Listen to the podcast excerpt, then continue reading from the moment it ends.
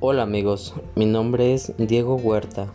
Actualmente estudio la maestría en educación en la UNIT y hoy mismo quiero compartirles un poco del conocimiento adquirido en esta etapa de la maestría, especialmente de la materia análisis políticos socioeconómicos de la educación.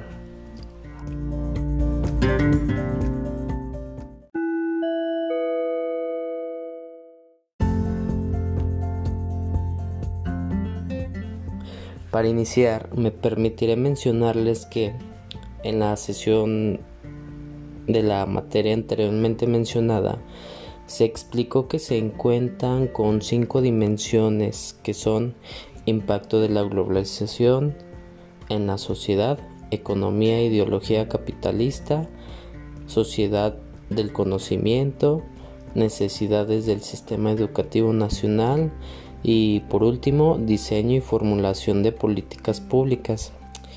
Pero en esta ocasión, ya después de una reflexión de lo explicado en la clase, he decidido enfocarme en el tema problemas del sistema educativo en México y sus posibles soluciones, ya que en dicho tema se abarca un poco de las cinco dimensiones.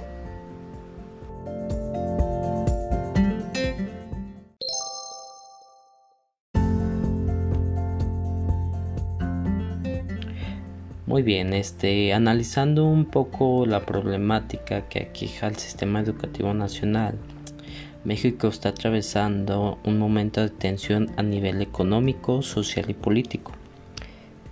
Este panorama es consecuencia de un importante declive en materia de seguridad, economía y calidad de vida. Y yo les hago esta pregunta, ¿es posible dar marcha atrás a esta situación? En lo personal digo que sí. Y una variable muy importante para conseguirlo es la educación. Pero para iniciar con el cambio, es de suma importancia tener una idea más clara sobre los problemas que enfrenta el sistema educativo en México y algunas de sus posibles soluciones. En este tema abarcaremos solo algunas de las problemáticas, las cuales son cobertura de la educación, calidad educativa, problemas de gestión dentro del sistema educativo y la falta de recursos e inversiones en infraestructura para la educación. Vamos a cada una de ellas, acompáñenme por favor.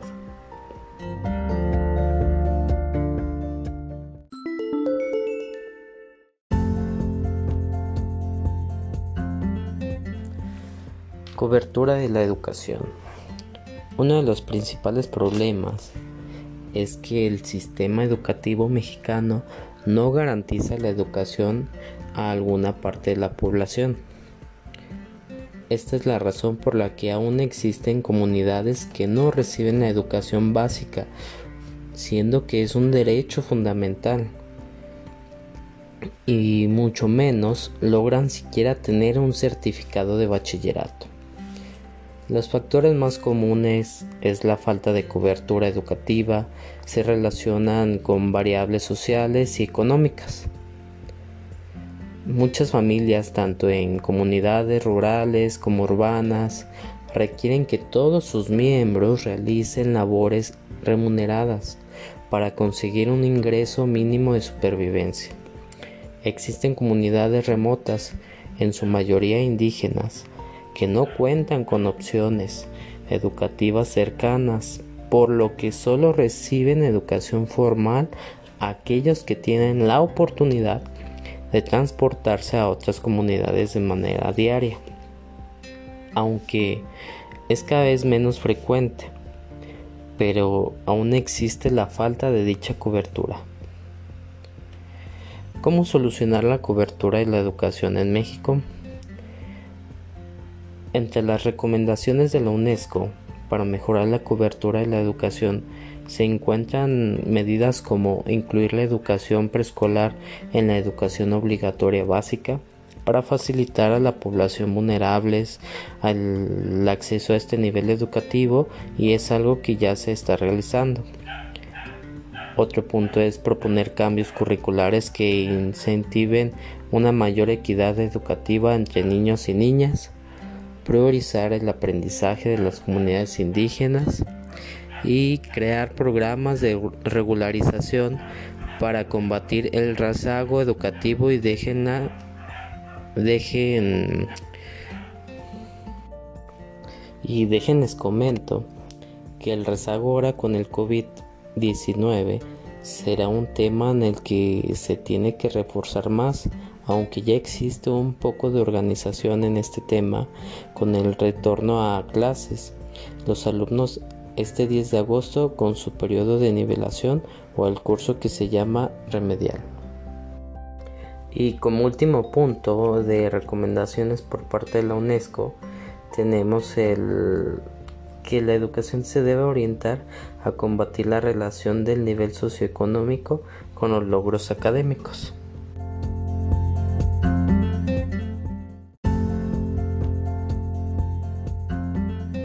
Calidad educativa.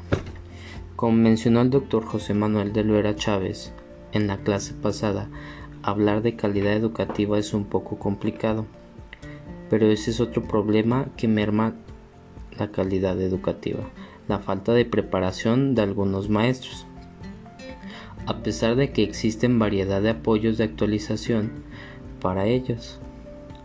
Y si nos vamos a la famosa reforma de Peña Nieto, nos daremos cuenta que fue un periodo de evaluaciones para los docentes que a la mayoría no les gustó. En lo personal yo sí estaba de acuerdo en esa reforma. Yo quería que se siguiera evaluando a los docentes para así mejorar la calidad. Pero en fin, eso es lo que yo quisiera y algo que este gobierno no. Y a pesar de que se tienen programas para su mejora, sigue existiendo cierta carencia en cuanto a actualización y formación académica. Es importante garantizar que los contenidos que están recibiendo los ciudadanos cuenten con el mínimo satisfactorio en cuanto a relevancia y permanencia. La calidad de dichos contenidos, sobre todo en la educación pública, podría disimular la posibilidad de los estudiantes para continuar preparándose y recuperar la continuidad, desarrollo económico y social de la población mexicana. Pero, ¿Cómo mejorar la calidad educativa en México? La politóloga especializada en educación y desarrollo, Blanca Heredia, indica que los problemas en cuanto a calidad del sistema educativo en México requieren de medidas que impliquen una reconstrucción sistemática. Esto significa que debemos mejorar algunos elementos específicos dentro del sistema educativo. No resulta suficiente ya que el éxito o fracaso de la reforma educativa radica en el funcionamiento de todas sus partes de manera interrelacionada. Asimismo, es igual de importante brindar a los maestros opciones de actualización continua y oportunidades formativas, desde cursos complementarios hasta posgrados, permitientes a sus áreas docentes y técnicas pedagógicas que siendo sinceros en esta época de COVID-19 se están ofertando variedad de cursos de apoyos para los docentes. No debería de existir excusa para no actualizarse.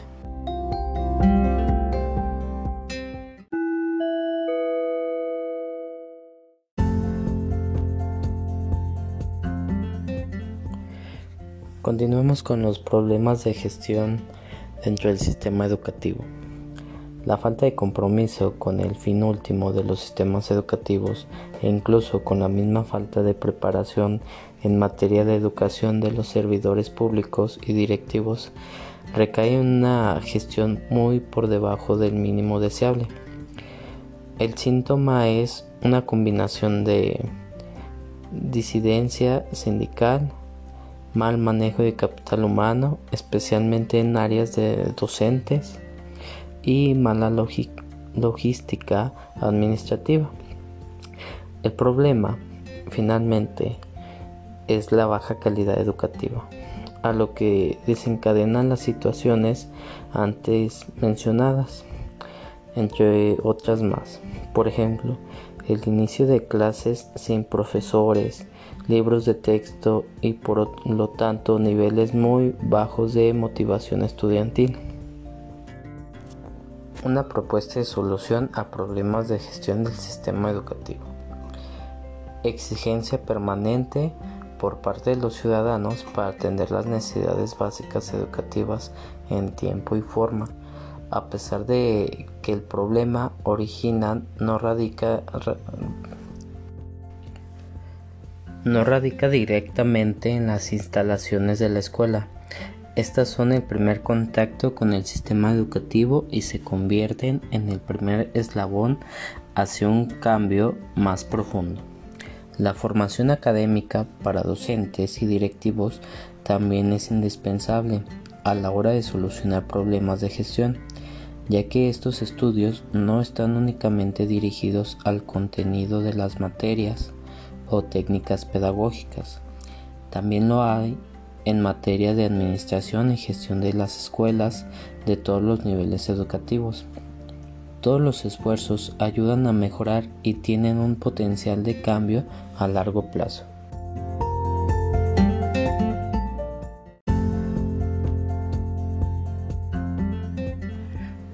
Continuamos con falta de recursos e inversión en infraestructura para la educación. La escuela pública sobre todo en comunidades rurales, tiene muy pocos recursos económicos para su mantenimiento y optimización, dejando de lado necesidades básicas como baños funcionales y electricidad en aulas, necesidades educativas como el acceso a equipos de cómputo e instalaciones elementales para la inclusión de alumnos con discapacidades. ¿Cuáles son las posibles soluciones para la poca infraestructura en las escuelas mexicanas? Una planeación financiera por parte de los servidores públicos que incluya un solo salario de los insumos, sino las necesidades de la infraestructura básica para poder garantizar instalaciones cómodas y una educación mucho más integral. Aquí debo de agregar que si existen varios programas, no los suficientes, pero sí existen. Solo es cuestión de que una buena dirección tenga la gestión adecuada para poder bajar los recursos de infraestructura. Sería otra solución la buena gestión para el mejoramiento de planteles, ya que algunos programas son dirigidos estéticamente para infraestructura y otras para necesidades que el plantel requiera como equipamiento de tecnología o materiales didácticos y materiales de limpieza.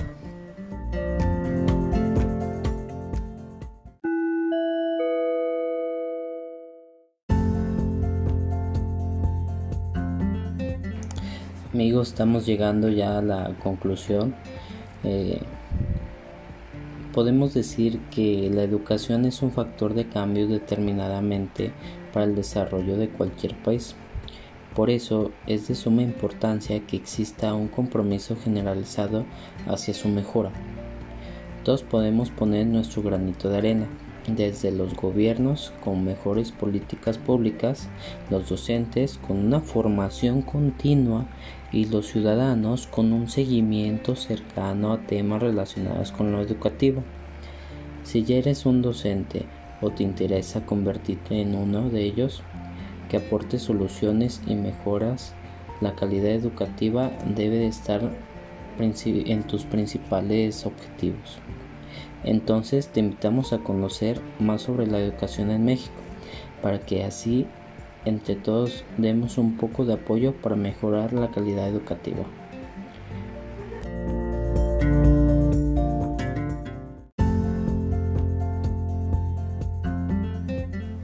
Amigos, no me queda más que ya solo agradecerles la atención, esperando que sea de su utilidad y así seguir poniendo en práctica la enseñanza-aprendizaje con la mejor calidad. Que tengan excelente día, tarde o noche, dependiendo de la hora en lo que, que la estén escuchando este podcast. y hasta la próxima. Gracias por su tiempo.